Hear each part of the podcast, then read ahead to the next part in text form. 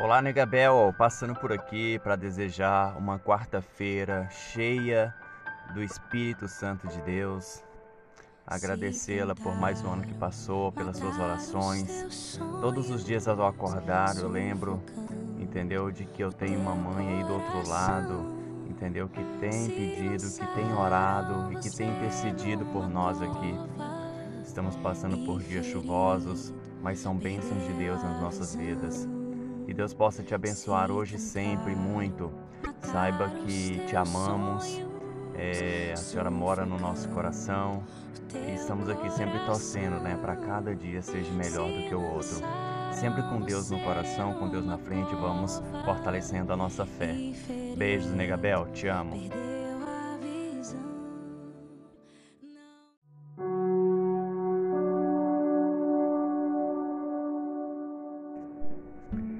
Às vezes tenho tirado força de onde não tenho, para que eu possa expor aqui um pouco da necessidade que temos de reflexão, de ir até Deus, buscar o refúgio, para que a gente possa se fortalecer.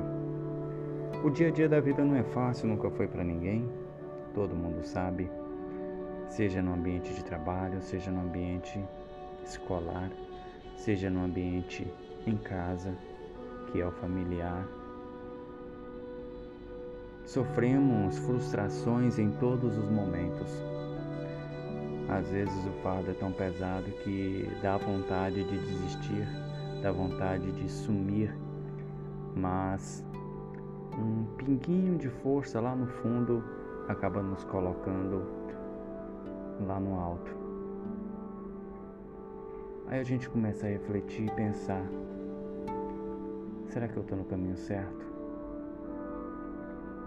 Será que eu existo para fazer a diferença na vida das pessoas? Mas de qual forma? A gente passa dia após dia no trabalho, às vezes envolvido com outras situações e esquecemos muito da nossa saúde mental. Tratar da nossa saúde mental é muito importante, pois é o que nos mantém vivos, é o que nos mantém alerta para que as adversidades da vida não venham nos derrubar. Mas a vida segue de maneira tão sutil que nos deixa muitas das vezes frustrado. Por mais energia que a gente tente alcançar, a gente sabe que lá no fundo tem muitos querendo que a gente abaixe a cabeça, volte e não retorne.